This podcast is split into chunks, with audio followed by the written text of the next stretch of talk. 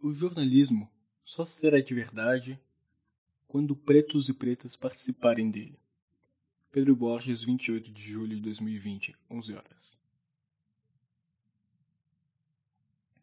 Tem jornalista e empresa de mídia que ainda defende em pleno 2020 que o jornalismo é neutro e imparcial. Na segunda década do século XXI, o difícil mesmo é encontrar grupo de comunicação que seja realmente objetivo e encare o jornalismo com a seriedade que precisa. O trabalho do jornalista é um ofício técnico, exige do profissional diversos procedimentos, como a checagem de dados, informações e um panorama capaz de apresentar para o leitor a complexidade do mundo onde estamos inseridos. Isso, isso se torna ainda mais necessário em um país que definitivamente não foi feito para amadores. Complexificar o mundo exige muitos saberes sejam levados em consideração. Para além do conhecimento eurocêntrico, masculino, heteronormativo e também conservador ou liberal. A diversidade, mais que possibilitar um jornalismo realmente objetivo, permite ao ofício ser mais do que acompanhar o funcionamento das instituições e, de fato, propor mudanças sociais. É nesse contexto que quero destacar cinco programas do Roda Viva que acompanhei com os entrevistados Flávio Dino, governador do Maranhão, que acompanhei com os entrevistados Flávio Dino, governador do Maranhão, PCdoB, Natália Parcenac, microbiologista, Emicida, rapper, Fernando Haddad, professor, e Luiz Roberto Barroso, ministro do STF e presidente do TSE. O programa com o governador do Maranhão ficou totalmente pautado nas disputas presidenciais de 2020. E o cenário atual, com Jair Bolsonaro, sem partido, ninguém questionou Flávio Dino durante uma hora de entrevista sobre a concessão brasileira do ZEUA ao ZEUA para utilização da base de Alcântara e interferência abrupta disso na vida dos quilombolas. Enquanto um dos principais representantes da esquerda, Dino pouco se colocou ao lado dos quilombolas e nada topou enfrentar o governo federal sobre esse ponto. A pergunta, que certamente teria rendido e muito, viria para o centro do debate com a configuração de uma bancada mais preta. Não foi. Os quilombolas, a sociedade brasileira e qualquer possibilidade de democracia foram sabotados por isso. No outro espectro, quando Natália Pasternak foi entrevistada, a jornalista e cofundadora do coletivo Nós, Mulheres da Periferia, Semaya Oliveira, enriqueceu o debate. Foi dela que partiu a pergunta sobre a ausência dos dados raciais entre as vítimas da Covid-19.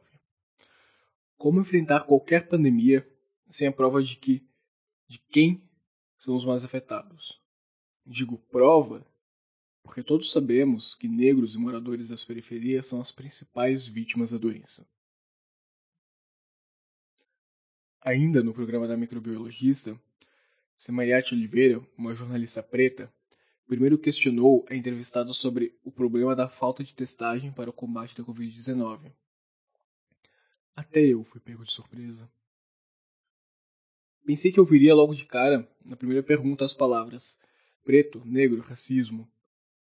Não ouvi e me tranquilizei. Que bom foi nos vermos ali, também enquanto sujeitos universais. Outro elemento fundamental para se avançar para uma democracia real. O mesmo ocorreu durante o Roda Viva com Fernando Haddad, em que o jornalista e editor do UOL, Flávio Costa, estava na bancada. Perguntas importantes, pertinentes, nenhuma diretamente relacionada ao povo negro. Digo diretamente porque tudo está relacionado a nós. Afinal, somos a maioria do povo.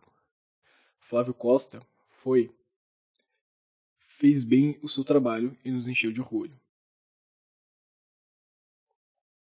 No programa com o rapper Emicida, a participação preta na bancada também fez eco. Foi a jornalista Adriano Couto, apresentadora do Metrópolis, quem questionou o rapper sobre a música Trepadeira, obra marcada pelo sexismo. Participando como representante do Alma Preta, fiz perguntas sobre meritocracia, o ataque às religiões de matriz africana e o movimento negro. Pontos que talvez pouco fossem abordados, até mesmo com Emicida. Programa com rapper, independente da audiência, trouxe para o centro de discussão diferentes epistemologias.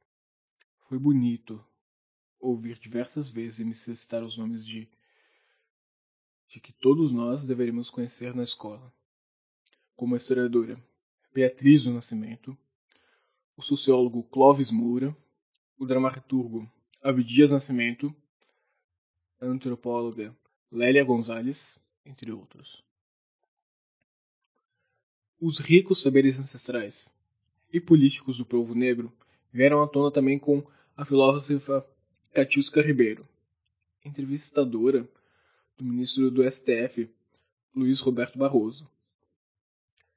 Cada pergunta trazia consigo tanta referência que fiquei com vontade de ver Castilca no centro da roda, sendo entrevistado. Em breve, se o país realmente avançar, isso acontecerá. O jornalismo e programas como o Roda Viva são elementos muito importantes para a democracia e precisam ser construídos em consonância com toda essa diversidade. Pluralidade que precisa ser comprometida com a superação das desigualdades e o fim do estado de barbárie onde estamos há tempos há mais ou menos 500 anos.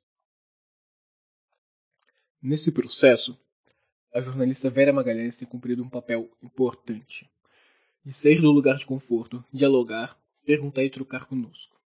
A expectativa é que mais jornalistas e entrevistados pretos participem do programa. A lista de profissionais capacitados é extensa. Ronaldo Matos, Thais Siqueira, Gisele Brito, Lene Ferreira, Débora Brito, Alane Reis, Jonas Pinheiro, Luiz Adorno, Nathalie Simões, Juca Guimarães, Flávia Ribeiro, Guilherme Dias Soares, Gabriela Coelho, Raul Santiago e por aí vai. Definitivamente não faltam nomes e pessoas aptas a tornar programa um ambiente mais rico. O racismo e o lugar cômodo de jornalistas brancos que se sentem satisfeitos em convidar apenas os amigos são um problema para o jornalismo e a democracia. As provocações históricas negras e as pressões das ruas e redes sociais devem ecoar em programas como Roda Viva para o bem de todos, em especial nós pretos. Mas não só.